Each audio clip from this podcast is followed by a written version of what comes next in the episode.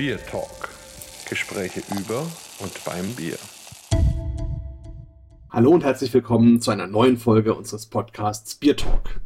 Heute wieder natürlich eine ganz besondere Folge, aber diesmal ist sie richtig besonders, weil wir einerseits in den Osten Deutschlands gehen, nach Sachsen und dort jemanden treffen, der ganz viele Titel schon gesammelt hat, unter anderem einen deutschen Meistertitel und einen dritten Weltmeistertitel. Also ein ganz bekannter, spannender Mann in der Bierwelt und er kommt aus einer Stadt, die es eigentlich gar nicht mehr gibt. also eigentlich ja schon, aber das ist auch ganz spannend. Also herzlich willkommen, lieber Michael Friedrich aus Karl-Marx-Stadt, Schrägstrich Chemnitz. Stell dich doch unseren Hörern mal kurz selber vor. Ja, danke Markus. Also ich bin der Micha, kurz, also ganz einfach Micha, komme aus Chemnitz, beziehungsweise genau genommen aus Klausnitz bei Chemnitz. Äh, geboren bin ich in Karl-Marx-Stadt, bin jetzt äh, 52 Jahre, jung, alt, wie auch immer und äh, befasse mich praktisch schon seit dem, ja, wenn man so will, 14. Lebensjahr mit dem Thema Bier. Äh, das ist dem geschuldet, dass ich in den Ferienarbeiten äh, gerne in der Brauerei gearbeitet habe und mir dort das eine oder andere äh, Märkchen dazu zu verdienen. Und da habe ich dann als junger Typ einfach Spaß dran gefunden, habe gedacht, okay, das wäre jetzt mal ein schöner Beruf, den du erlernen kannst. Ja, das, wie gesagt, ich will jetzt noch gar nicht alles vom Lebenslauf erzählen. Mittlerweile besitze ich eine kleine Brauerei Chemnitz, äh, die Stonewood Braumanufaktur, auf dem Gelände einer alten Brauerei. Das ist die alte Germania Brauerei, die es schon lange nicht mehr gibt, aber die Gebäude sind zum Teil noch erhalten und dort habe ich mich eingemietet und nutze dort zum Teil noch die alten Bier- und Lagerkeller. Und äh, wie gesagt, ich betrachte das eher als Eventbrauerei, weil ich mich ja auch viel mit Braukursen und mit äh, Bier-Tastings befasse und nebenbei ganz, ganz viel verschiedenes Bier braue. Ja, also ein richtiges Panoptikum, was du da mittlerweile aufgebaut hast.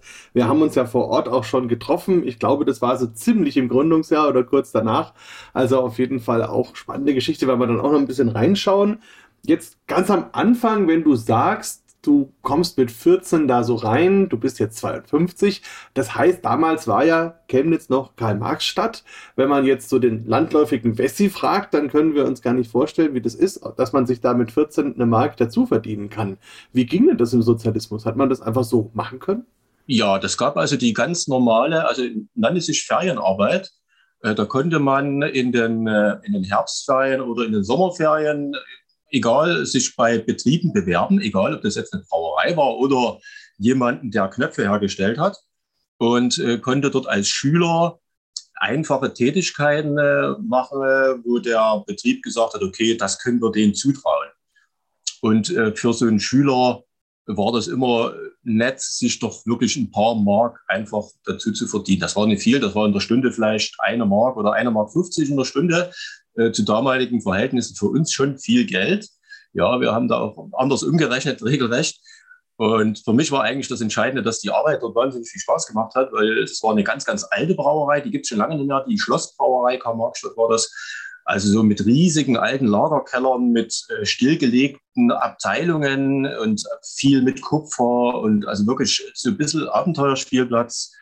Und dann waren vor allen Dingen die Bierbrauer, das waren alles so richtige Typen. Ja, also es gab wirklich so den einen, der war extrem intelligent, der hat äh, irgendwelche Gedichte rezitiert, der nächste war Kraftsportler. Äh, ach, da war alles dabei und das waren halt alles wirklich richtige Typen. Und da hat es halt Spaß gemacht zu arbeiten. Und was waren das so für Sachen, die du dann da gemacht hast? Ja, wir mussten hauptsächlich sauber machen. Also die hatten ja noch oft oder damals fast ausschließlich offene Gärung.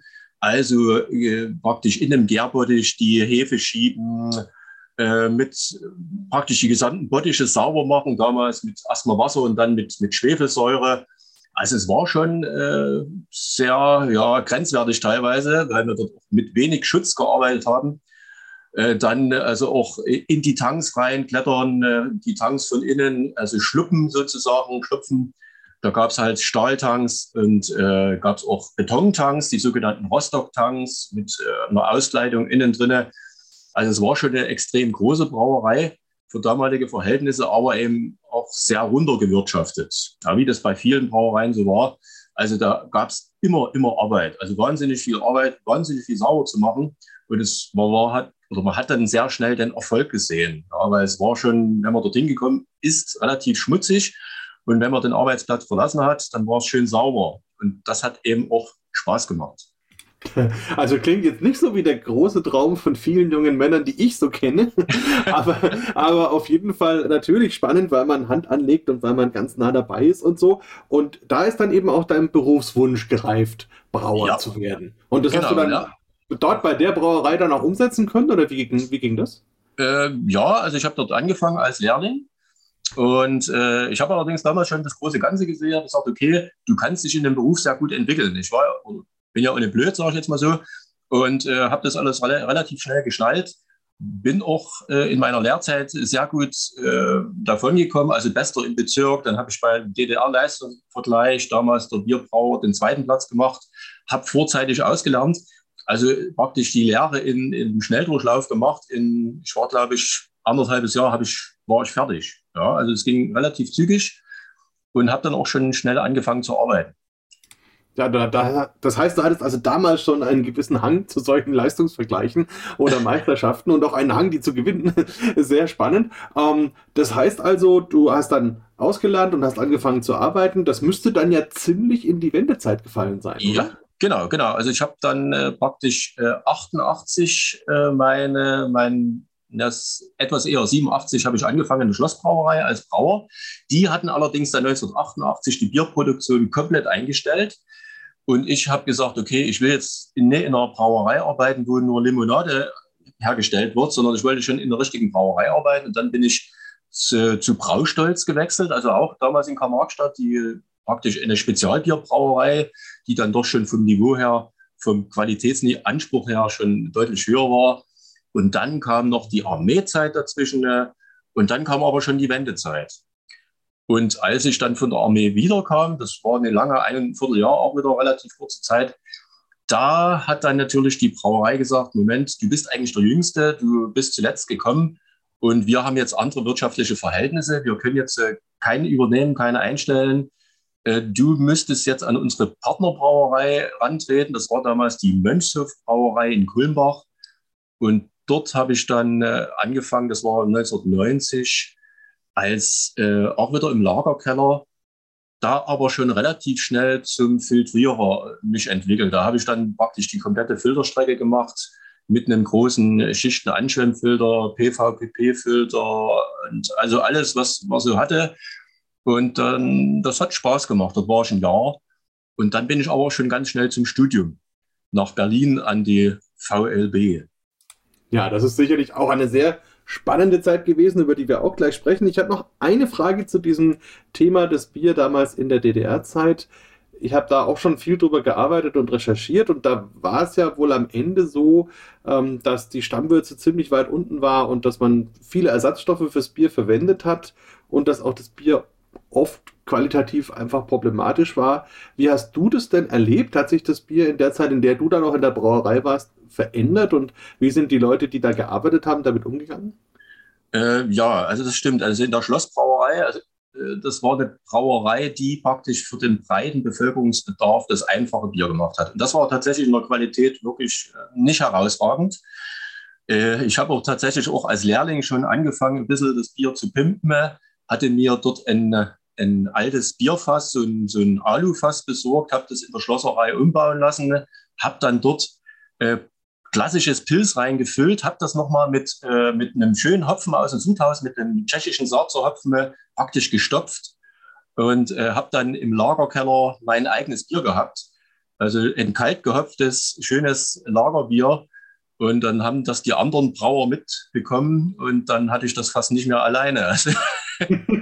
das war ja dann faktisch das erste hopfengestopfte Bier der, der, der Brauneuzeit sozusagen in Deutschland. Nein, oder? also nicht ganz.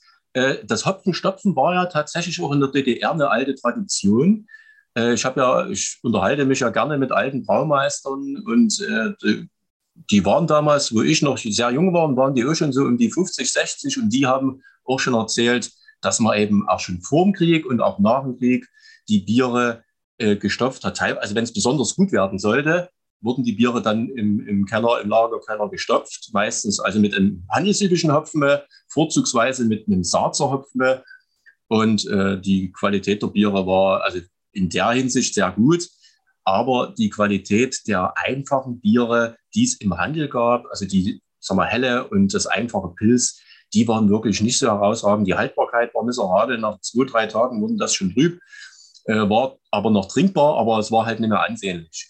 Die Qualitätsbiere, die, die Exportbiere und Spezialbiere, die von den entsprechenden Brauereien gebraut worden sind, die waren allerdings wieder qualitativ besser, weil die auch andere Rohstoffe zugewiesen bekommen. Ja, da gab es ja damals so, ja, eine Kommission, die das praktisch verteilt hat.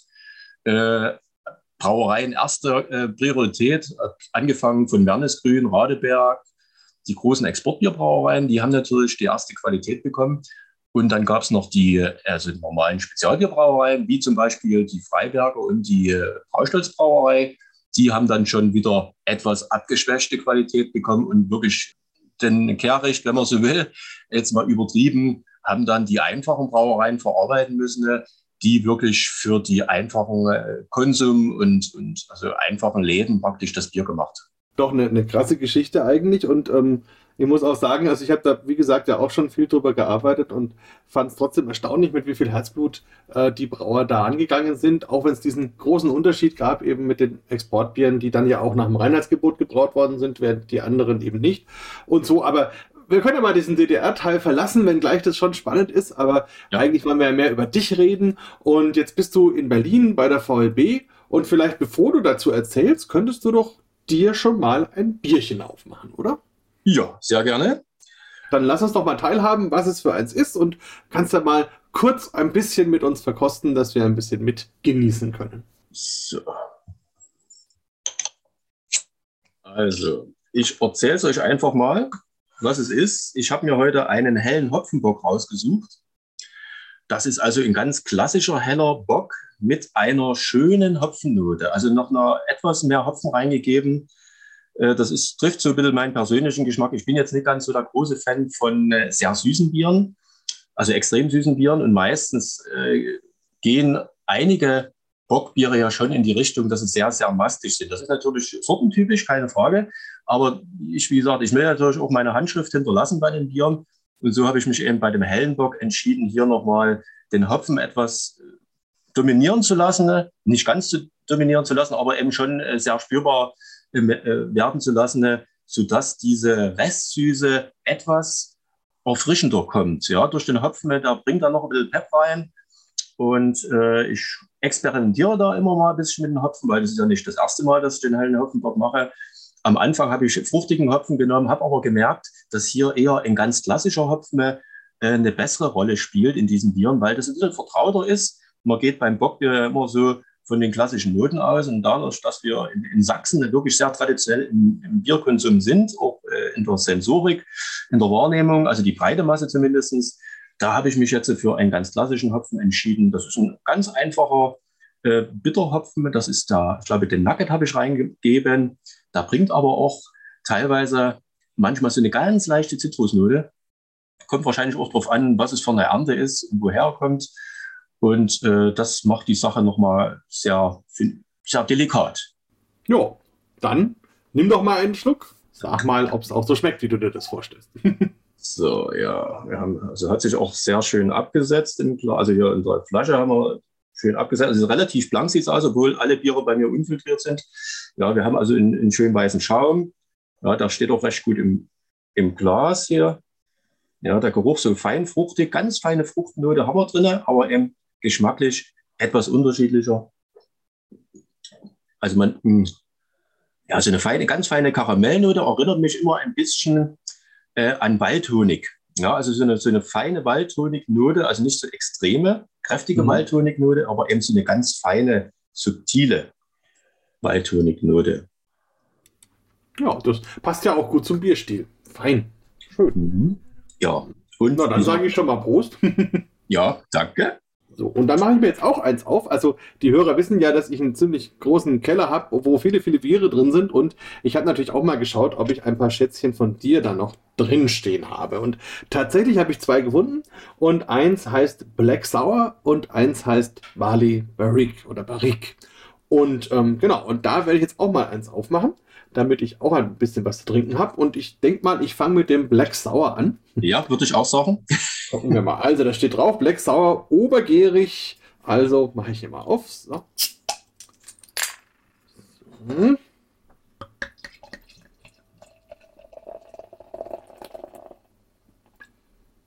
Wunderbar. Also hier im Glas ein ja wunderschön dunkelrostbraunes Bier, rotbraunes Bier würde ich sogar sagen, richtig schönen Farbschimmer. Es ist opak, also man kann nicht durchgucken, aber obendrauf ein ganz schöner, auch sehr dunkelbrauner Schaum, der auch sehr fest ist und sehr, sehr stabil. Und wenn man da so reinriecht, dann ist ganz viel, ja, süße Aromen erstmal. Das geht so in Schokolade, nussig, Karamell, aber auch was Fruchtiges. Also da denke ich zum Beispiel so an, an Weintrauben, so Muscatella-Trauben oder so. Und dann auch so ein bisschen rote Beeren, Kirschen. Spannend. Okay, also probiere ich mal ein Schlückchen. Mm. Und ein tolles Wechselspiel, weil man, wie der Name auch schon sagt, eine Säure ja auch hat. Aber die ist im schönen Austausch, so im ständigen Dialog mit dem Malz. Also man hat so richtig karamellige Noten, wie man sich das von einem Karamellbonbon vorstellt. Und da dazwischen kommt dann immer so eine Sauerkirsche, ähm, auch ein bisschen diese fruchtigen, weinigen Noten. Dann kommt wieder was Schokoladiges, dann kommt auch ein bisschen Bittere dazu. Ähm, das erinnert einen dann ein bisschen an Kaffee. Und ja, hinten raus ein richtig erfrischender Trunk, der dann am Ende durch dieses Hin und Her zwischen süß und sauer eigentlich uns richtig wieder frisch macht, sodass man gerne den nächsten Schluck nimmt. Und ich muss auch sagen, ich habe das ja jetzt relativ lang schon im Keller stehen. Also, wobei das MHD steht hier bis Dezember 2025, also alles noch gut. Aber ähm, weißt du noch, wann du das eingebraut hast? Das Bier habe ich eingebraut äh, vor anderthalb Jahren. Und das war ein Experiment. Äh, ich habe ja durchaus ab und zu mal sehr, sehr dunkle Biere oder mache ich ab und zu mal sehr, sehr dunkle Biere. Also ob das jetzt ein Dry Stout ist oder ein Milk Stout oder ein Kaffee Stout. Und äh, da war die Idee, da ich ja parallel dazu auch eine Gose mache, äh, ich mache mal ein, ähm, ein, ein, ein Extra Stout oder Four-in Extra Stout, also schon etwas kräftiger Stout. Und äh, beimpfe das jetzt äh, mit ähm, einem Schluck aus meinem, aus meinem Gosefass. Das ist ein Holzfass und da sind ganz viele Mikroorganismen drin. Ja, wir haben dort also zig verschiedene Lactobacillen drin, wir haben Brettanomyces-Hefe drin und so weiter. Das ist also ein bunter Mix. Und das habe ich beimpft, habe gesagt, okay, ich überlasse das jetzt einfach mal dem Bier, wie sich das entwickelt. Also ich habe keine Erwartungen gesetzt, wie es geschmacklich werden soll. Es war ein reines Experiment und äh, hat ja, hat funktioniert. Ja, Scheinbar. also ist dir absolut gelungen. Und jetzt, wo du es sagst, finde ich, hat man auch so ein bisschen große Charakter. Finde ich interessant. Und das ist dann praktisch so ein bisschen wie deine Haustiere, oder? Dass du das so genau, genau. Die werden immer gehegt und gepflegt, ja. Und hast du da verschiedene, also die große Kultur und vielleicht die Berliner Weiße Kultur oder so? Oder? Nein, nein. Also ich habe äh, das Erstaunliche ist, ich habe drei Fässer, drei Holzfässer, also A225 Liter. Und in zweien ist die Gose und in dem dritten ist das Kiwi Berry Sau. Und äh, die zwei Gosefässer, die schmecken jedes Mal unterschiedlich. Also jede Charge schmeckt anders aus. Also die, die Fässer haben schon auch eigene Kulturen, habe ich den Eindruck. Ja, das ist sehr interessant. Äh, die eine Gose ist in, intensiver und die eine ist ein bisschen milder in der Säure. Also es gibt da tatsächlich äh, bei jedem Fass Unterschiede. Ja. Spannend auf jeden Fall und natürlich auch interessant, damit zu experimentieren. Und äh, insofern auf jeden Fall Glückwunsch. Also ein sehr, sehr gutes, spannendes Bier geworden. Und ich denke, man kennt es ja auch so ein bisschen aus Belgien. Da ist ja auch so, dass die das Lambic in verschiedenen Holzfässern reifen und man am Ende dann ja da völlig andere Ergebnisse hat und sie dann ganz bewusst verschneidet zur Göse, ähm, wo man dann eben Leute braucht, die sich auch auskennen mit diesem ganzen Thema Blenden, Verschneiden, um dann eben da einen schönen guten, kontinuierlichen Geschmack hinzubekommen. Hm. Ja, ja. ja. Ja, aber jetzt, wir sind ja in Berlin. Also du bist da angekommen und hast wahrscheinlich erstmal Party gemacht, oder? Genau, das war ja, das war ja die Nachwendezeit. Also es war wirklich die spannendste Zeit in Berlin. Da war ja wirklich äh, alle Gesetze ausgehebelt. Ja, also man kann das heute gar nicht mehr so beschreiben. Da liefen ja unglaublich viele Partys ab und also so, so äh, in, in Abbruchhäusern und so weiter. Das haben wir natürlich alles mitgenommen als Studenten, ja. Und natürlich auch äh, an der VLB, äh, damals noch äh, Wackerbauer und Krüger, also die Schildbach, die alten äh, Professor Hasen sozusagen, äh, Professor Stahl, also wer da in der Hinsicht werden sich viele vielleicht auskennen. Das waren ja Leute, das waren Koryphäen. Und äh, das war schon unglaublich gut und auch eine sehr starke Klasse. Also wir waren, glaube ich, 28 Studenten im Semester. Das ist schon viel. Äh, da haben dann auch eine, alle durchgehalten bis zum Schluss. Einige sind abgesprungen, aber so da im Wesentlichen äh, sind sie alle bei der Stange geblieben. Und ich treffe ja immer noch regelmäßig äh, meine äh, Studenten, Mitstudenten sozusagen, äh, die irgendwo jetzt bei bestimmten Firmen arbeiten. Äh, der, der Axel Jani zum Beispiel bei Weiermann und, und, und.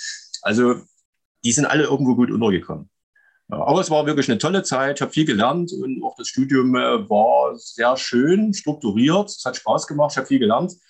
Und ich habe zum ersten Mal Spaß an Chemie gefunden. Ja, in der Schule war Chemie für mich immer so das Grauenfach. Also habe ich nie Spaß dran gehabt. Aber beim Studium hatten wir wirklich einen, einen guten äh, Dozenten, einen guten Professor, der das so verständlich rübergebracht hat, dass man es wirklich verstanden hat. Ja. Die VLB hat ja auch eine eigene Brauerei. Ja. Ähm, ich habe da mal lange gesprochen, auch mit Kurt Marschall. War der zu deiner Zeit schon da? Ich glaube, nee, nee, ich glaube nicht. Also der, der Carsten Zufall war damals, äh, ist vielleicht ein Begriff, unter äh, äh Fontaine, Fontaine, ja. Mhm. Und dann hatten wir noch den Carsten Evers, Dr. Carsten, damals war es noch äh, Carsten Evers, jetzt ist er Dr. Carsten Evers. Äh, die waren alle noch da. Aber mit der Brauerei haben wir nur ein einziges Mal gearbeitet. Also wir haben äh, vermelzt, vermelzt haben wir und wir haben mit der Brauerei gebraut. Aber ansonsten äh, waren wir sehr viel äh, mit Mikrobiologie beschäftigt. Wir waren sehr viel in der chemisch-technischen Analyse aktiv. Das weiß ich noch. Also in der Zeit hatten wir ganz, ganz viel Analytik gemacht. Und mit dem Bierbrauen an sich, mit der praktischen Übung des Bierbrauens, hatten wir eigentlich weniger zu tun. Ja, viel, viel Theorie. Aber wie außer, gesagt, außer, Außer mit der Praxis an der Flasche dann sozusagen. Ja, das war natürlich, äh, ja, da hatten wir ja die ein oder andere Location in der Nähe, wo man das üben konnte. oder äh, auch Selbstversuche in, im Studentenzimmer haben wir auch schon Bier gebraut. Ja, das äh, hat auch Spaß gemacht. Hm. Ja, ich habe deswegen den Kurt Marschall erwähnt, weil der ja so ein bisschen einer der ist, die sich da sehr verdient gemacht haben um die Berliner Weiße, die Wiederbelebung der ganzen Geschichte. Und du habe ich hier jetzt noch auch ein saures Bier und du erzählst von Gose. Und das hätte mich auch interessiert, wie das eben damals an der VLB so war, weil eigentlich waren ja die deutschen Ausbildungsinstitute zumindest im Westen sehr stark davon geprägt, eben klassisches, sauberes, nach Reinheitsgebot gebrautes Bier zu machen und relativ wenig begeistert von irgendwelchen Mik Mikroorganismen. Ähm, wie hast du das erlebt und oder gab es da schon so ein bisschen so ein kleines Rebellentum? Zu der Zeit noch nicht. Äh, das kam ja dann, äh, also nachdem ich mein Studium beendet hatte, dann, dann ging das so langsam los. Die, die äh, Bier, wie, wie, ich komme jetzt nicht auf den Namen, wer das damals gemacht hat, die hatten das Hanfbier, Hanfbier gemacht, das Türm und so weiter. Und äh, da ging es dann auch langsam los mit den Pale Ales. Also das ging ganz schonend los.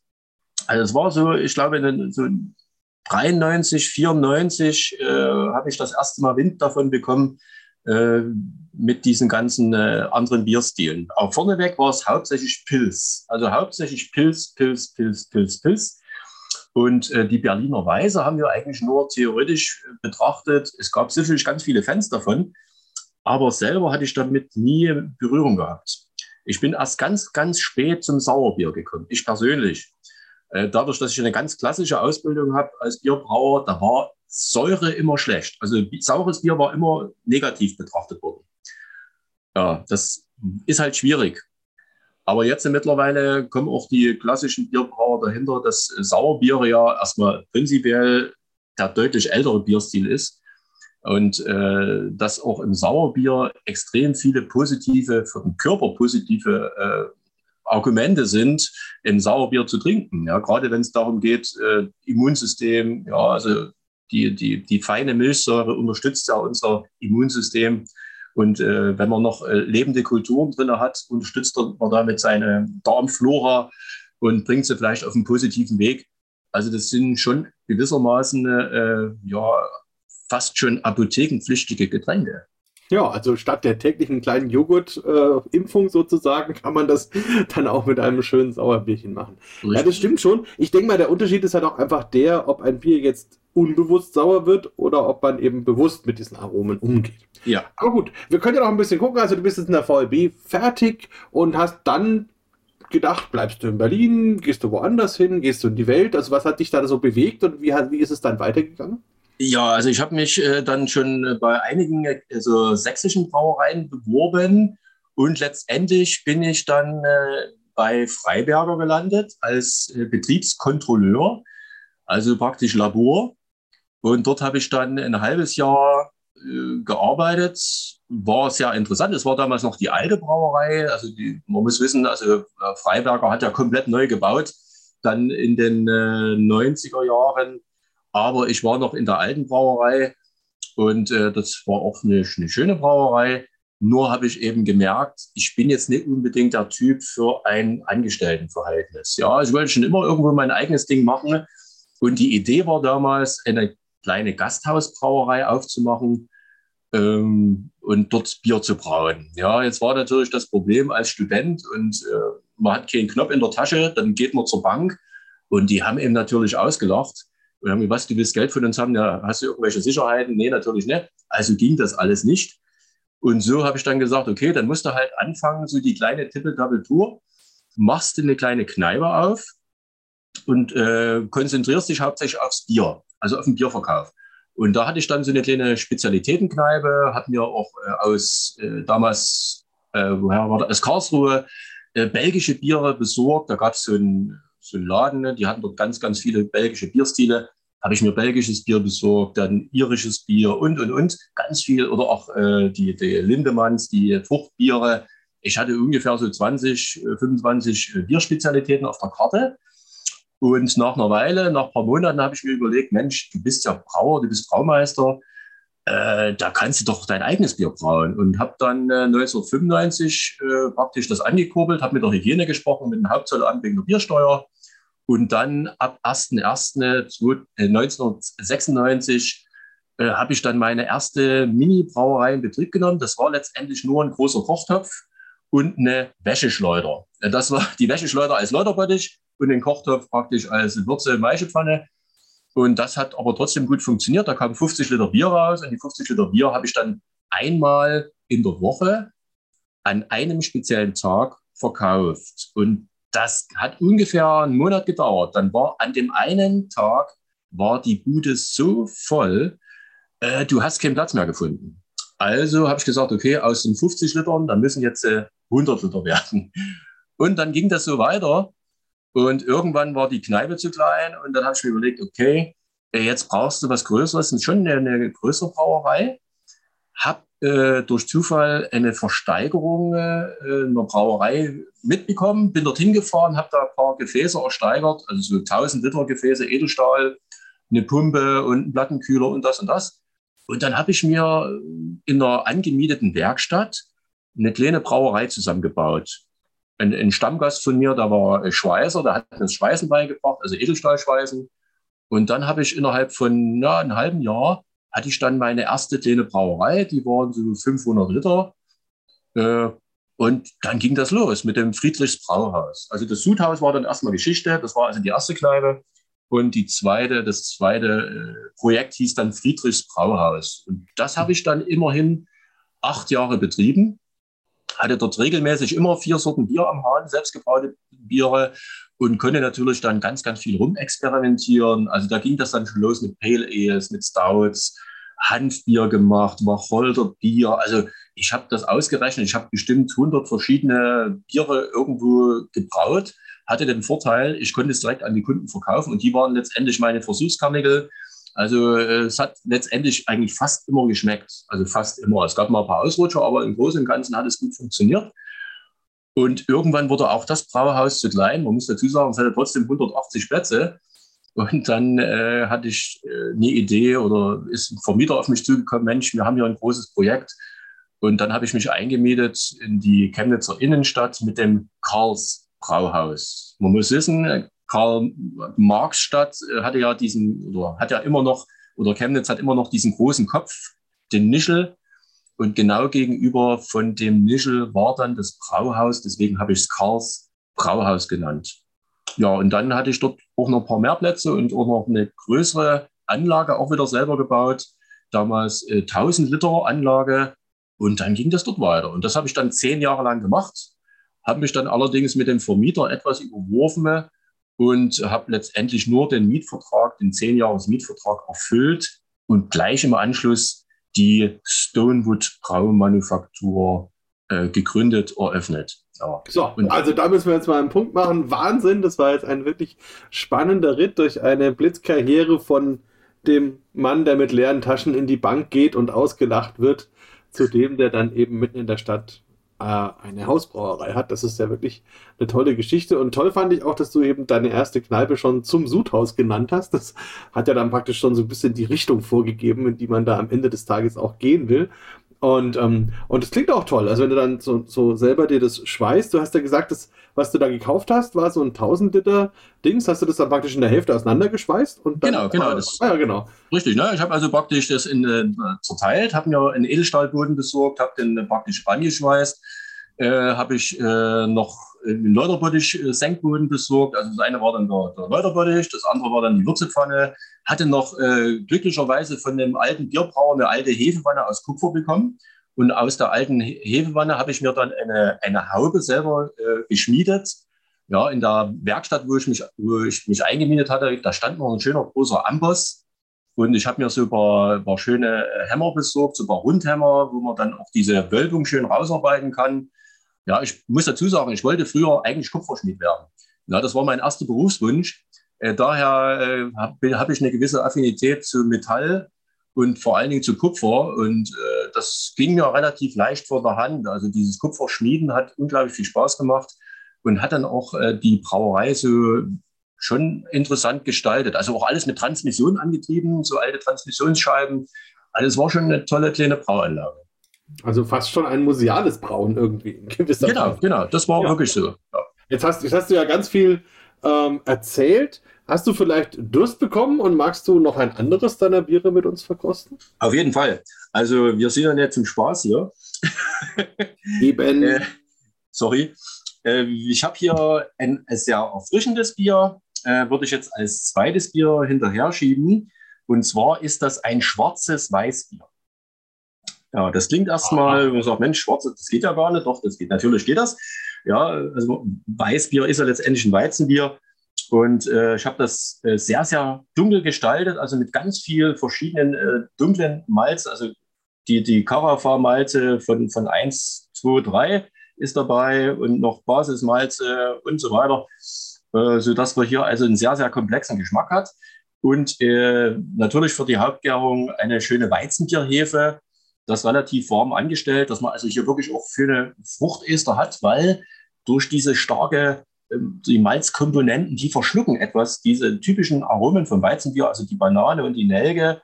Mhm. Und äh, so muss man also auch mit der, mit der Temperatur noch ein bisschen Gas geben. Das war also hier wirklich noch die, die, die Ester richtig schön rauskitzelt. Und rausgekommen ist ein durchaus äh, ein sehr schwarzes Weizenbier, also wirklich sehr schwarzes Weizenbier, was aber auch einen schönen, erfrischenden Charakter hat. Da bin ich jetzt richtig neidisch. Also, weil ja. dunkles, dunkles Weizen ist wirklich so ein bisschen mein Lieblingsbierstil und, und ist auch so ein bisschen im Food Pairing die eierlegende Wollmilchsau.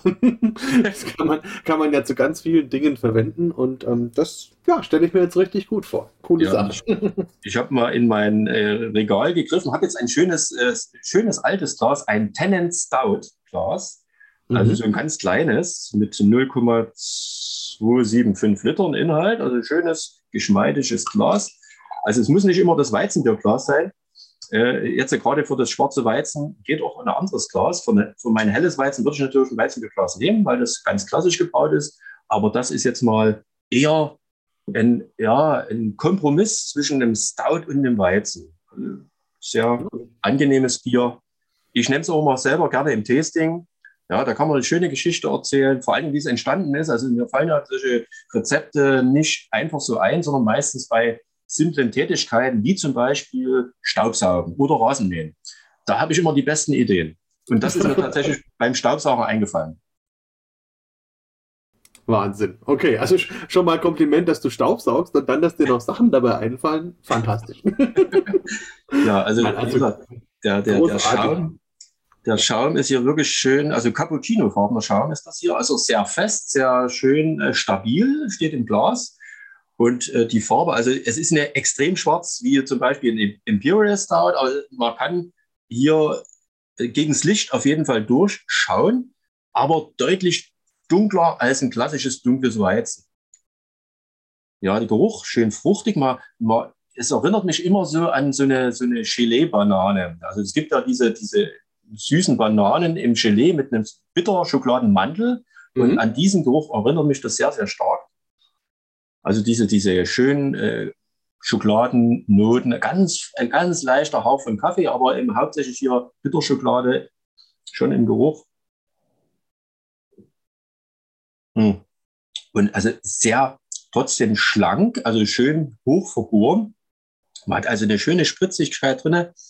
Und äh, der Hopfen ist ganz weit zurückgenommen. Also der Hopfen spielt hier wirklich überhaupt keine Rolle. Ich habe hier wirklich eine ganz, ganz minimale Kleinsthopfung gemacht, damit hier wirklich diese Komponenten Malz und Hefe, also diese zwei wichtigen, also von Hefeweizen ganz wichtigen Bestandteile und gerade von dunkles Weizen haben wir auch das Malz und hier, wie gesagt, den Geschmack durch die Hefe, um das noch ein bisschen nach vorne zu bringen. Deswegen eben hier eine ganz geringe Hopfengabe und äh, ein sehr mildes Bier letztendlich. Es ist sehr schön zu trinken, auch für den äh, Sommer, also wenn es wirklich sehr heiß ist. Es ist, hat es eine, eine schön erfrischende Wirkung. Und ich äh, empfehle das immer auch wirklich mit Schokolade zu verkosten. Allerdings hier muss man wirklich aufpassen, dass der Kakaogehalt genau passt. Äh, nicht, dass hier irgendjemand verliert bei dem Spiel. Also ich tippe dann immer so auf die 50 Prozent. Hier macht man da bei der Stärke nichts falsch. Wenn ich jetzt eine Imperial Stout hätte, würde ich jetzt wahrscheinlich äh, 80 Prozent empfehlen vom Kakaoanteil für die Schokolade. Aber hier in dem Falle ist es ja etwas leichter als so ein starkes Stout. Und somit äh, würde das hier eine schöne Kombination ergeben. Ja, also jetzt grenzt es an Folter. muss ich sagen. Also, ähm, ja, das heißt, ich muss unbedingt mal wieder bei dir vorbeikommen und vielleicht ist ja da noch ein Fläschchen davon da. Schauen wir mal. Ja, ja cool. Also auf jeden Fall viel Spaß äh, mit dem tollen Weizen. Wir können ja ein bisschen weiter durch deine Geschichte reisen, sozusagen. Also, du bist dann ja dazu gekommen, diese Stonewood Schrägstrich Germania Brauerei zu machen. Da haben wir uns ja auch getroffen und das muss ich sagen, hat mich total beeindruckt. Also einerseits diese alten Anlagen, wo ja wirklich das ja eigentlich so ein Vulkangestein ist und wo das eben doch eine sehr alte äh, Brauerei war, die ganz lange dort bestanden hat, noch dazu mit diesem Namen und, ähm, und ja auch in Teilen eben noch von den, von den Räumlichkeiten da ist und wie du dann deine Sache da reingebaut hast, das fand ich total faszinierend. Also es ist ja so eine, so eine Mischung aus Brauerei und Museum und Verkaufsraum und Eventraum und, ähm, und überall mit ganz vielen persönlichen Noten von dir, Bildern, Flaschen, Gläsern, wie auch immer. Und ähm, also total heimelig, man fühlt sich sofort ein bisschen zu Hause. Und ähm, das hat mich damals schon absolut äh, begeistert. Und wie war das? Also wie kam man überhaupt da drauf oder wie kamst du überhaupt da drauf, ähm, diese Räumlichkeiten auszusuchen und wie haben die Leute darauf reagiert und wie ist das so gelaufen? Ja, das war letztendlich wie immer Zufall. Also ein, ein Schulfreund von mir, der kam auf mich zu, der wusste, dass ich mit meinem Vermieter von meiner äh, letzten äh, Gasthausbrauerei etwas in den lag und hat gesagt, du, ich habe hier eine Brauerei gekauft, ein Gelände der Brauerei und das war eben die Germania Brauerei. Hast du eine Lust, äh, dort irgendwie ein Projekt äh, mitzumachen? Und äh, ich habe mir das so ausgerechnet, okay, also Gastronomie ist eh schwierig und ich sag mal, das war tatsächlich auch die richtige Entscheidung zu dem Zeitpunkt. Und äh, habe gesagt, okay, du bist ja eigentlich Braumeister, du bist äh, Bierbrauer, Braumeister und befasst dich eigentlich hier fast nur mit Gastronomie. Ich will aber eigentlich wirklich nur Bier machen. Und da äh, habe ich gesagt, okay, machen wir das. Ich gucke mir die Räume an. Die waren für mich absolut geeignet, waren zwar teilweise etwas groß, aber es weiß immer, es ist besser so, wenn es viel größer ist, weil meistens bin ich immer irgendwann an meine Grenze gestoßen. Und wie gesagt, mein Lagerkeller ist Gott sei Dank riesig. Also ich habe einen riesengroßen Lagerkeller und da brauche ich aber auch nicht viel Energie, um den kühl zu halten, weil er eben schon unten im Keller ist und schon sehr, sehr dicke Wände hat. Also ich brauche relativ wenig Energie dafür. Habe auch übrigens eine Energierückgewinnung, also die, die Wärme, die da entsteht, die wird, äh, wird Warmwasser erzeugt. Ja, und wie gesagt, damals ist das äh, Projekt einfach so entstanden, dass ich sage, ich habe jetzt von der Gastronomie erstmal die Nase voll. Ich mache jetzt nur noch Bier und ich hatte ja die Erfahrung aus der Gastronomie. Also ich konnte das ja kombinieren. Zum einen habe ich die ganze Zeit trotzdem Bier gebraut.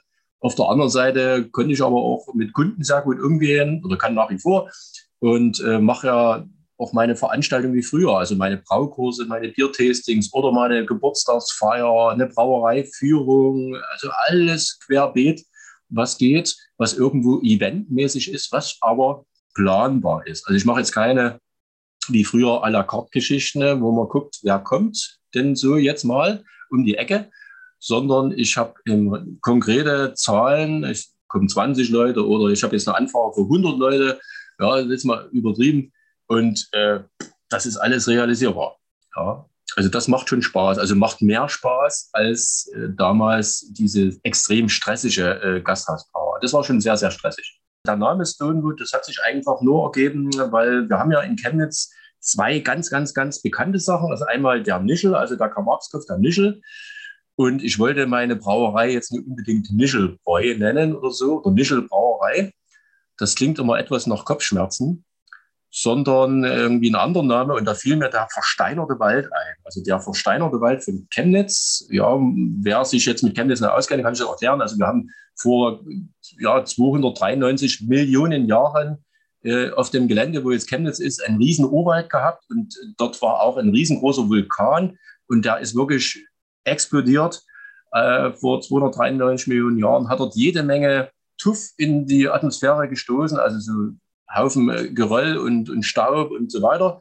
Und durch die riesen Druckwelle hat es die riesen Bäume dort umgehauen und die wurden dann unter meterdicken Gestein begraben und im Laufe der Zeit versteinerten diese Bäume und wurden dann irgendwann mal, haben wir angefangen im 17., und 18. Jahrhundert hier auf dem Gelände dann äh, den ein oder anderen Baum, versteinerten Baum auszugraben.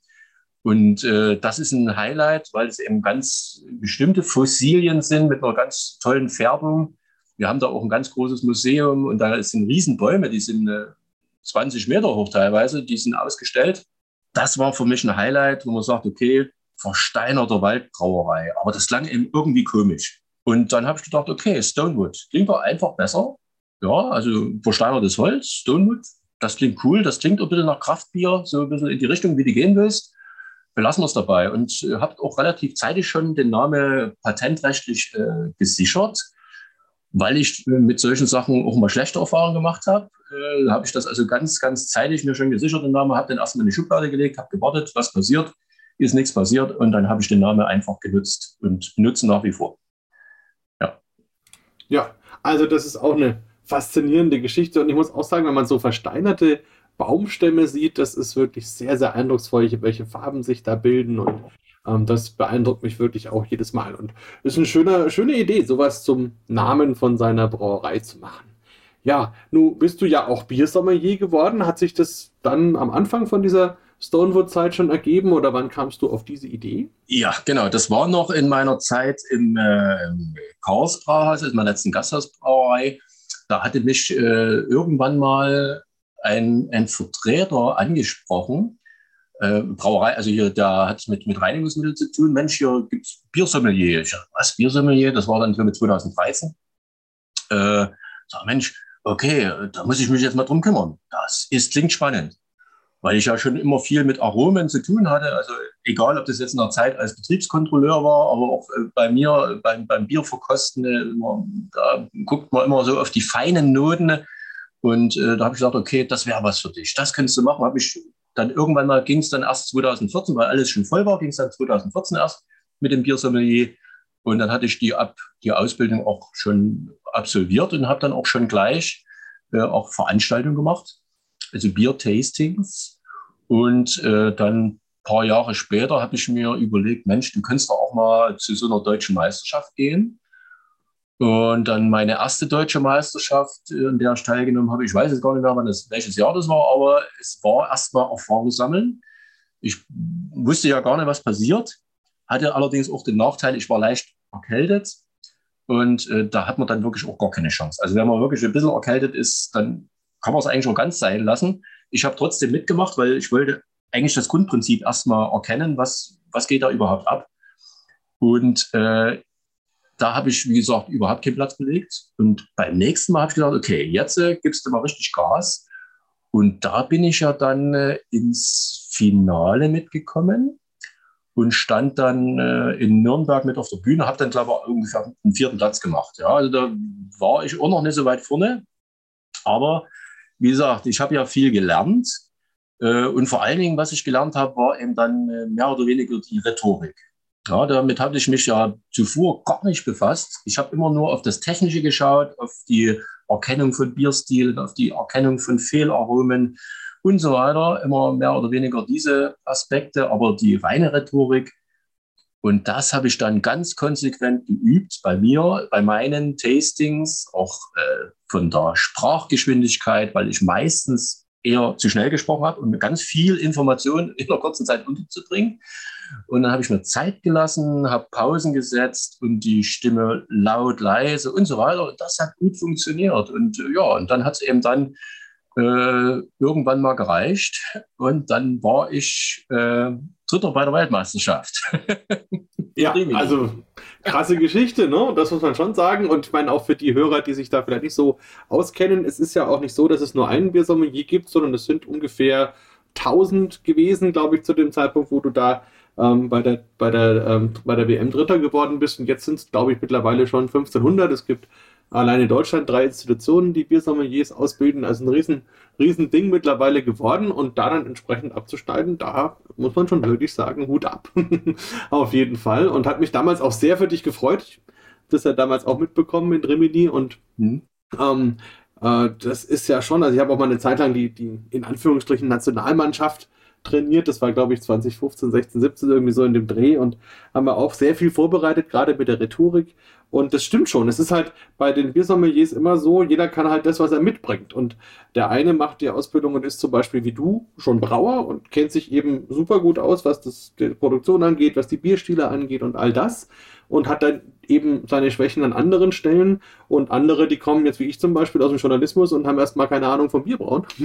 Und, und dann hat man eben da große Defizite, die man erst nach und nach so ein bisschen aufholen muss. Und das ist eigentlich das, was es auch so spannend macht, weil am Ende ist es doch eine Gemeinschaft von lauter lieben Leuten, die sich alle gegenseitig auch helfen und unterstützen und das ist auch was, was ich sehr schätze. Also ich hoffe mal, du hast es auch so erlebt, dass egal wo man so hinkommt, wenn da irgendeiner ist, der auch Biersommelier oder Biersommelier ist, dann ähm, ist man füreinander da und, und geht mal ein Bier miteinander trinken und stellt Sachen vor und öffnet Türen. Das ist doch einfach eine schöne Geschichte, oder? Ja, also eine schöne Community. Also das macht unglaublich viel Spaß. Man lernt äh, verschiedene Charaktere kennen und äh, auch Sichtweisen. Also es ist wirklich extrem spannend. Also wirklich extrem spannend. Und es ist ja nie Ende der Fahnenstange. Es tut sich ja immer was. Es gibt immer wieder neue Bierstile, äh, neue Art, Bier zu verkosten und so weiter. Also es ist ja kein Stillstand drin. Und deswegen bleibt auch Bier nach wie vor interessant. Es wird auch in einer Million Jahre äh, noch interessant bleiben, wenn es denn so hoffentlich wird. Und äh, also wie gesagt, ich lerne ja auch jeden Tag dazu. Jeden Tag lerne ich immer was dazu und man muss dann äh, gerade auch als Biersommelier oder als, als Brauer, Braumeister natürlich trotzdem immer kritisch sein, auch selbstkritisch sein und auch mal Kritik zulassen, äh, sich mal was äh, von jemand anders anhören lassen oder sagt, Mensch, guck dir das mal an, wie ich das mache und sag mal deine ehrliche Meinung. Und äh, nur so kann man dann wirklich äh, konkret nach vorne kommen. Ja, also wenn man jetzt äh, von vielen Leuten so beweihräuchert wird, äh, das ist dann immer schwierig, dann nach vorne zu kommen. Also ich freue mich immer über eine gut angebrachte Kritik, die auch fundiert ist, wo man dann sagen kann, okay, hier kann man jetzt an sich noch feilen, arbeiten, um das noch, noch besser zu machen. Und äh, das ist ja auch zum Vorteil der anderen. Also man bringt ja letztendlich das Bier nach vorne. Ja, also den Gedanke, wir haben hier ein tolles Getränk, wir haben ja eine tolle Braukunst und äh, warum äh, soll ich das verbergen und warum sollen wir uns hier irgendwo verstecken mit unseren schönen Sachen? Wir sollen das den Leuten ja auch schön präsentieren und äh, schmackhaft machen. Ja, und äh, das Ergebnis sehe ich dann immer bei den Tastings, wenn die Leute dann rausgehen und sagen, ach, wisst du was, ich nehme noch das, das, das, das, das Bier mit, ich kaufe noch Bier. Ja, das ist dann auch eine Bestätigung, dass es funktioniert und dass, die, dass es den Leuten einfach Spaß gemacht hat.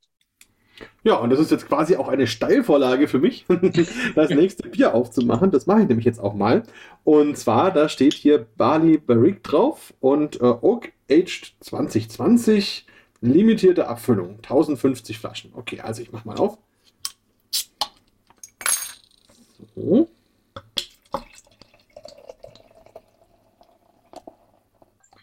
Aha, also das ist ein bisschen heller als das von eben. Also, ja, würde ich sagen, so, so nussbraun, dunkle Haselnuss vielleicht. Es ist, ja, opal, also man kann zumindest einen Schimmer noch durchsehen. Es hat einen richtig intensiven Rotstich, das hat man schon beim Einschenken gesehen, also sehr schön rötlich. Dann hat man oben auch einen schönen, ja, so nussbraunen Schaum, der schön steht auch. Jetzt rieche ich mal hier rein. Oh. Das ist jetzt ein sehr komplexes Aroma, also da spielen ganz viele verschiedene Sachen mit. Also einerseits auf jeden Fall Röstaromen, Schokolade, Kaffee, Cappuccino, sowas. Aber dann sind so gewürzige, kräutrige Aromen dabei. Und Früchte, rote Früchte, so eine, so eine mh, hm, Süßkirsche, so eine Schwarzwälder süße Kirsche, würde ich sagen. Mh, hm, dann auch so eine, wieder so eine weinige Note. Interessant, also ein bisschen ähnlich wie das andere. Ähm, aber das geht jetzt eher in so einen Rotwein, wenn ich mir so einen spanischen Rioja vorstelle, so was richtig Schweres. Und auch da wieder so ein bisschen Gewürztöne auf jeden Fall mit dabei. Bisschen Karamell, bisschen Vanille. Jetzt probiere ich mal einen Schluck. Mmh. Also ein ganz schönes Mundgefühl schon mal. Das begeistert mich total. Ganz weich, ganz cremig, ganz rund. Und es hat ja fast 10%. Ist aber dafür ganz geschmeidig. Auch von der Säure her sehr angenehm, sehr ausgewogen, nicht zu viel. Und hinten raus eine schöne, schöne, nette Bitternote, die einfach ja, kurz da ist, aber sich dann wieder verabschiedet. Dann kommt auch der Alkohol so ein bisschen durch. Und also am Anfang des Trunkes ist es auch nochmal sehr in so eine Kirsche-Johannisbeeren-Note, geht dann kurz in die Schokolade, in den Kaffee und dann klingt es eben so aus. Also ein spannendes Bier auf jeden Fall, tolles, holzfassgereiftes Bier und ich muss auch sagen, was da ja immer das Thema ist, auch in den Wettbewerben, ähm, es muss beides sein. Also man muss das Holzfass gut erkennen, aber man muss eben auch das Bier noch gut erkennen. Und oft ist es ja so, dass man praktisch nur noch Holzfass schmeckt und das ist ja dann eigentlich ein bisschen schade und verfehlt dann auch so ein bisschen das, den Sinn. Und hier ist es richtig schön gemacht. Also toll, auch hier Glückwunsch. Ich hätte jetzt gerne äh, ein bisschen Feedback gegeben, ein bisschen Kritik, aber mir fällt gerade nichts ein. Vielleicht kommt noch was. was versteckt sich denn dahinter von deiner Seite? Ja, also das ist eigentlich ein, ein traditionell gebrauter äh, Barleywein. Und äh, bis dato habe ich, oder ich, ich probiere ja auch immer wieder alles Mögliche aus. Barleywein äh, lasse ich ja bei mir zum Beispiel auf Eichenholz reifen, also auf äh, letztendlich Chips. Also ich sag mal, so, so, ein, so ein Fass ist mir einfach zu teuer, muss ich ehrlich zugeben. Und da nehme ich halt äh, praktisch die, gibt es ja handelsübliche äh, Chips, jetzt so Eichenholzchips, die legt man dann im, im Lagertank vor und äh, holt dort noch die Aromen raus. Und äh, wie gesagt, ganz normales Whisky heute. Ja. Ich will jetzt keinen Namen nennen, keine ja, es gibt ja ein, also einschlägige Anbieter für solche, solche Produkte. Und dann reift er wirklich relativ lange, der, also normalerweise der Barleywein. Und hier habe ich mir überlegt, ich fülle das jetzt einfach mal in einen Rotweinfass, eine Erstbelegung. Also ein schönes, kräftiges, ich glaube, das war sogar Spanisch. Äh, wir haben ja hier in der Nähe einen, einen sehr guten Händler, der die Fässer wirklich sehr preiswert verkauft. Und äh, dann habe ich diesen Barley-Wein dort reingefüllt, habe den ungefähr drei, maximal vier Monate drinnen gelassen und äh, dann äh, in Flasche gefüllt, vorneweg nochmal eine, eine kleine Speise gegeben, also sprich nochmal Extrakt äh, wegen der Flaschengärung. Und ja, dann habe ich äh, das einfach auch wieder sich selbst überlassen. und war dann über den Geschmack wirklich, äh, war ich sehr begeistert. Also ich war sehr begeistert. Eben diese, dieses Kirschnoten, diese schwarze Johannisbeere, also diese wirklich, die sind ja sehr dominant für mich, also in der Nase wirklich, die riecht man, die schmeckt man und dann hat man eben diese filigranen Töne im Hintergrund und die sind so vielschichtig und das Interessante bei einem Bier ist, wenn man das ähm, kalt anfängt zu trinken ne, und dann mit der Zeit ruhig wirklich Zeit lassen und dann, wenn das immer wärmer wird, dann entdeckt man wieder ganz neue Aromen, die man vorneweg gar nicht geschmeckt hat. Also wirklich, das ist ein Bier, da kann man an so einer kleinen Flasche, eine 0,33er Flasche, ist das, kann man durchaus zwei Stunden ganz in Ruhe äh, vor sich hin senieren und immer mal einen kleinen Schluck nehmen. Und mit jedem Schluck schmeckt das wieder ein Mühe anders. Ja, also kann ich jetzt allein schon in den letzten fünf Minuten bestätigen, es entwickelt sich wirklich ganz, ganz toll und entwickelt immer mehr von diesen fruchtigen Aromen. Also das ist wirklich sehr schön und würde man ja so von dem Bier normalerweise gar nicht erwarten. Ähm, das ist ja auch wieder gut gelungen, muss man sagen. ja, wir biegen so langsam auf die Zielgerade ein, aber vielleicht magst du dir für den Abschluss noch ein Bierchen aufmachen. Ja, also ich habe jetzt die Auswahl. Ich hätte ja sonst gesagt, ich mache mir jetzt mal einen dunklen Bock auf, aber ich entscheide mich jetzt auch für ein Weizen. Ich bin ja eigentlich immer der Fan von den ganz, ganz leichten Bieren, muss ich ehrlich zugeben. Also bei mir kommt es jetzt nicht immer auf den Alkohol drauf an. Den finde ich manchmal sogar eher hinderlich. Wenn man gerne Bier trinkt, ist er irgendwann mal sehr störend. Deswegen habe ich mich äh, mit der Zeit so auf sehr, sehr leichte Biere verlegt, mit aber viel Geschmack. Hier habe ich jetzt allerdings ein, ein Weizenbier, ein Fruit Garden nennt sich das, ist also ein kalt gehopftes Weizen, ein klassisches helles Weizen mit einem äh, äh, amerikanischen Hopfen, ich lege mich da nicht fest. Am Anfang habe ich hier mich festgelegt, äh, dass ich nur Zitra reingegeben habe äh, zum Stopfen. Äh, jetzt mittlerweile probiere ich jetzt, das ist ja Wahnsinn, was es immer wieder an neuen Hopfensorten gibt. Und deswegen probiere ich immer was aus. Und jetzt müsste ich mal überlegen, was sich hier gegeben hat. Ich glaube, es könnte neuseeländischer Waihiti oder so. Ja, glaube ich. Ja, also ich habe die Namen jetzt nicht alle im Kopf. Auf jeden Fall hat er eine sehr schöne Zitruskomponente, also sehr frische Note, hat wenig Alphasäure, ähm, hat, äh, der Hopfen hat wenig Alphasäure und hat aber viel Hopfenöl. Äh, das ist ja das, was ich hier erreichen möchte. Ich möchte dieses Bier also wirklich hier mit dem Hopfen im Geschmack äh, sehr frisch gestalten.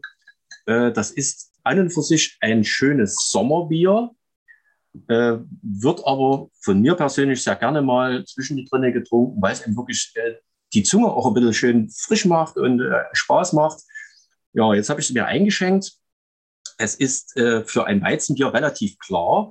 Äh, ich habe die Flasche jetzt äh, mal nicht unbedingt geschüttelt hier, weil ich gerade am Schreibtisch sitze und da äh, kann es durchaus mal zu Überraschungen kommen.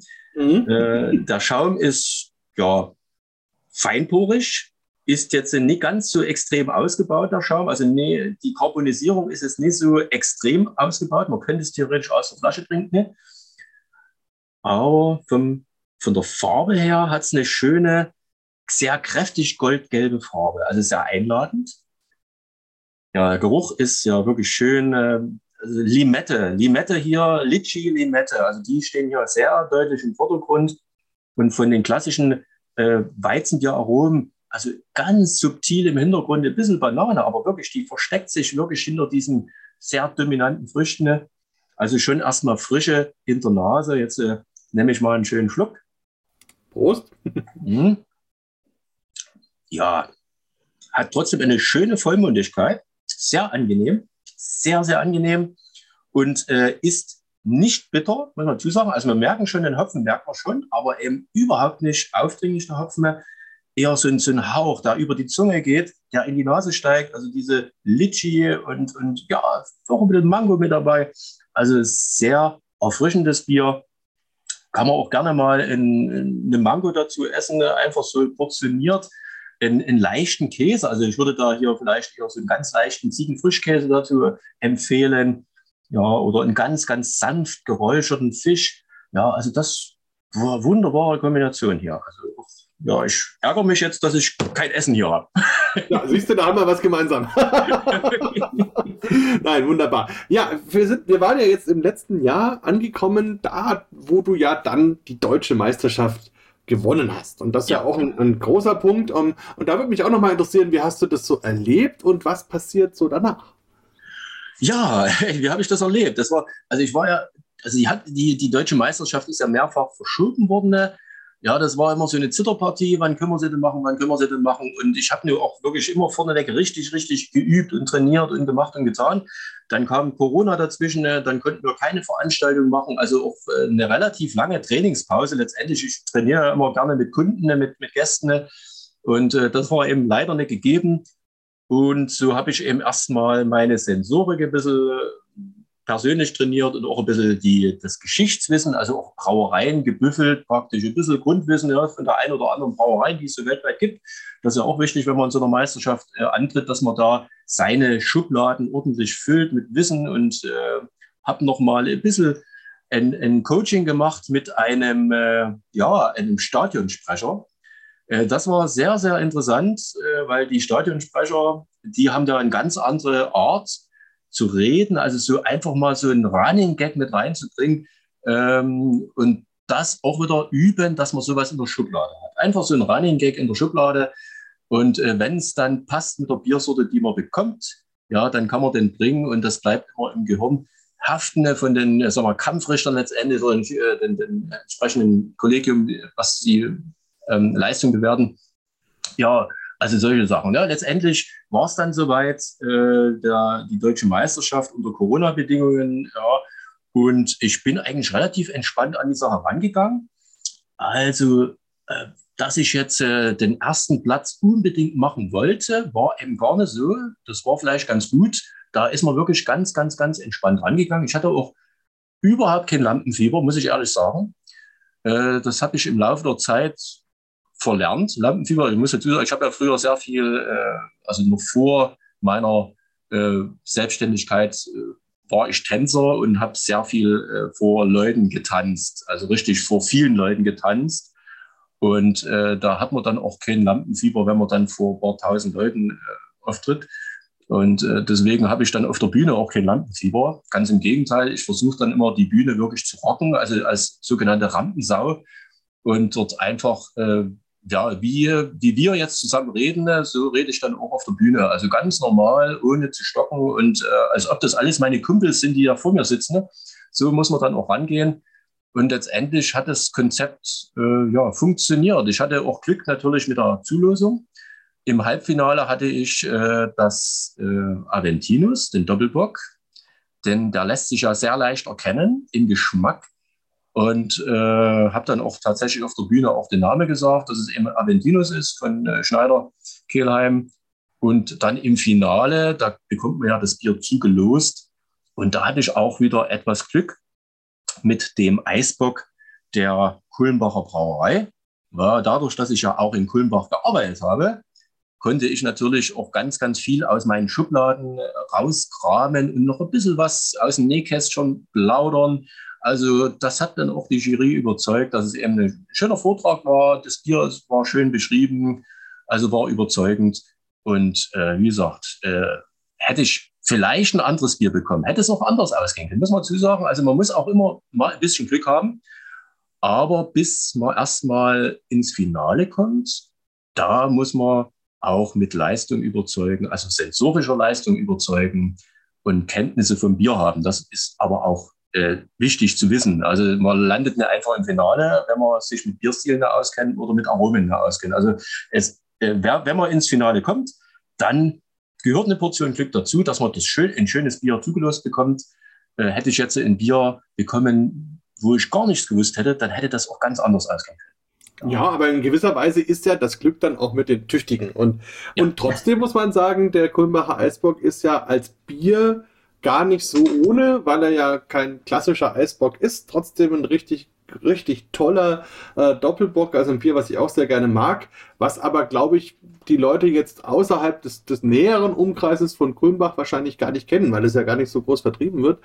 Also das finde ich schon spannend und dann ist es auch alle Ehren, dass du dann mit diesem Bier auch entsprechend abgeräumt hast. Ja, wie ging es denn dann weiter? Also muss man im Fernsehen hat man dann ja immer, da sieht man jemand gewinnt und dann regnet es Konfetti ja. von oben und dann passiert ganz viel und du bringst eine CD raus und bist dann weltberühmt. Aber ähm, wie, wie, muss man sich das vorstellen? Ja, natürlich. Ich habe dann äh, ganz, ganz viele Medien Schlange gestellt. Erstmal unglaublich viele äh, Gratulationen. Also wie gesagt, ich habe mich dann versucht, äh, tausendmal zu bedanken. Also ich, vielleicht ist es hier nochmal auf diesem Kanal nochmal ganz, ganz vielen Dank an alle, alle, alle, die wir gratuliert haben und äh, auch alle, die mir einen Daumen gedrückt haben. Also wie gesagt, war eine tolle Sache. Und ja, dann einen Tag, also auch wirklich mit großes Lob auch an die Presse, Presseabteilung, denn, denn Michael Busemann, äh, Dömens, der hat es ganz toll äh, gemacht, dass da wirklich hier diese Presseinfo sofort rausgeballert. Ja, sag mal, eine halbe Stunde später wusste das schon ganz Deutschland. Äh, dass ich deutscher Meister bin. Ja, das war wirklich sensationell. Und äh, dann natürlich einen Tag später, dann ging das früh los. Ähm, Telefon hier, wir hätten gerne ein Interview hier und also MDR, also Mitteldeutsche Rundfunk und Mittel, also MDR Fernsehen war da und äh, Radio Camp und so weiter. Also sehr alles regional und äh, war unglaublich toll.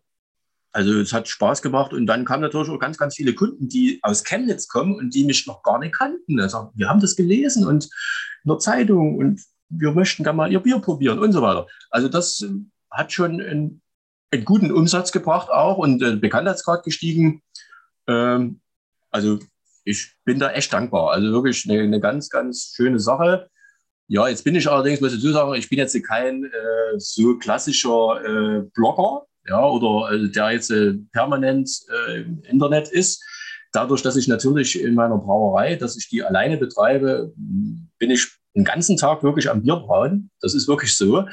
Äh, und dann bleiben immer nur am Tag so ein paar Minuten, um mal was äh, loszuwerden, ja, in der, in der, im großen, weiten Netz.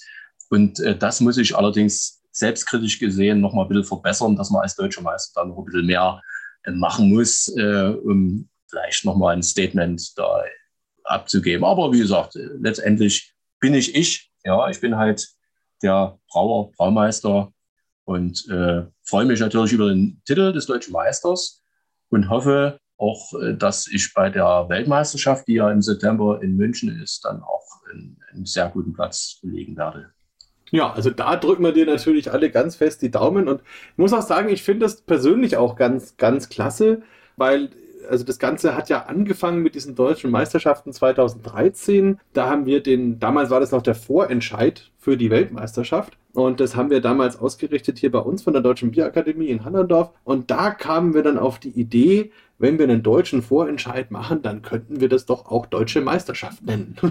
Und da war dann damals der Dominik Maldona, hat es damals gewonnen und war dann auch tatsächlich zum ersten Mal, dass die Presse das wirklich so aufgenommen hat und einen deutschen Meister der Biersommeliers als etwas Berichtenswertes empfunden hat. Und das fand ich damals auch schon spannend. Der war dann auch auf der nächsten oder übernächsten Tag war er auf der Titelseite von der Bildzeitung. Und, äh, und das äh, ist wirklich toll. Und da muss ich sagen, sieht man eben auch, wie sich das weiterentwickelt hat und, und wie das mittlerweile eben eine, eine feste Institution ist und wie natürlich auch der Wettbewerb sich ganz anders vergrößert hat. Also damals waren das insgesamt vielleicht so 40, 50 Teilnehmer oder so maximal.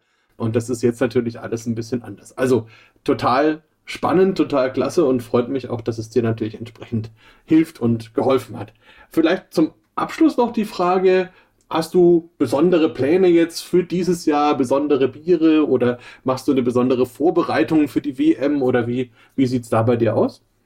Ja, also ich habe äh, natürlich jetzt äh, dadurch, dass sich die Lage wieder etwas entspannt hat äh, und die Veranstalter ja schon mit den Hufen scharren, habe ich mich jetzt für relativ viele Veranstaltungen schon angemeldet, äh, also verschiedene äh, Bierveranstaltungen jetzt mit Ausschank und so weiter. Und äh, das ist für mich ja immer auch Trainingseinheit letztendlich vor Kunden, vor Publikum dort zu agieren. Und ja, ansonsten natürlich wieder neue Bierstile zu brauen und äh, noch mich dann im Sommer oder der, wenn ich mal etwas eine Muse habe, mich noch mehr mit äh, dem Thema Brauereien weltweit befassen, äh, Bierstile äh, gerade in Richtung äh, Belgien äh, noch mal mehr zu vertiefen gerade in Hinsicht auf, der, auf die Weltmeisterschaft, dass man da noch einige Wissenslücken nochmal schließt. Und ja, und englische Biere vor allen Dingen, ja, die werden ja meistens ein bisschen äh, stiefmütterlich betrachtet, die englische Bierstile teilweise, also klassische englische Bierstile. Ja, hier nochmal ein bisschen nachlegen. Also kein Stillstand. Also sowohl bei, beim Bierbrauen bei mir, also ganz viele neue Ideensorten, als auch beim Biersommelier, bei der Weiterentwicklung vielleicht noch den einen oder anderen Kurs belegen. Muss ich mal schauen, ob ich Zeit habe. Das ist immer ein Faktor bei mir, der extrem dünn ist, der Faktor Zeit.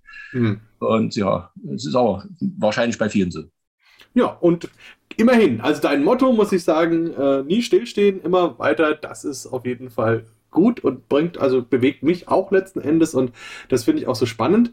Ich danke dir ganz, ganz herzlich für dieses tolle Gespräch, diesen ja, Rundumschlag durch deine Geschichte und das finde ich auch insgesamt einfach eine ganz, ganz spannende Sache, wie man eben mit 14 Jahren schon über, über das Thema Bier stolpert und dann da ja wirklich eine, eine ganz, ganz spannende ja, Karriere oder einen, einen tollen Lebenslauf einfach hinlegt, ähm, der allen Freude macht. Und dementsprechend möchte ich auch alle Hörer einladen. Also, wenn ihr irgendwie könnt, fahrt nach Chemnitz, schaut euch das an, besucht den Micha. Es lohnt sich in jeder Hinsicht, also sowohl menschlich als auch bierlich. und äh, genießt die tollen Biere. Also und dir alles Gute. Ich drücke ganz fest die Daumen, auch für die WM natürlich. Und wer weiß, vielleicht sehen wir uns ja vorher in Belgien oder England oder sonst irgendwo. Würde mich freuen. das würde mich freuen. Oder in Bamberg. Oder in Bamberg. Oder in Bamberg. Du bist natürlich wie immer ganz herzlich willkommen. ja, ich bin gerne in Bamberg. Ja, es ist eine schöne, sehr schöne Stadt. Okay, na dann, bis dahin. Auf jeden Fall noch einen wunderschönen Abend heute dir. Danke dir auch. Danke.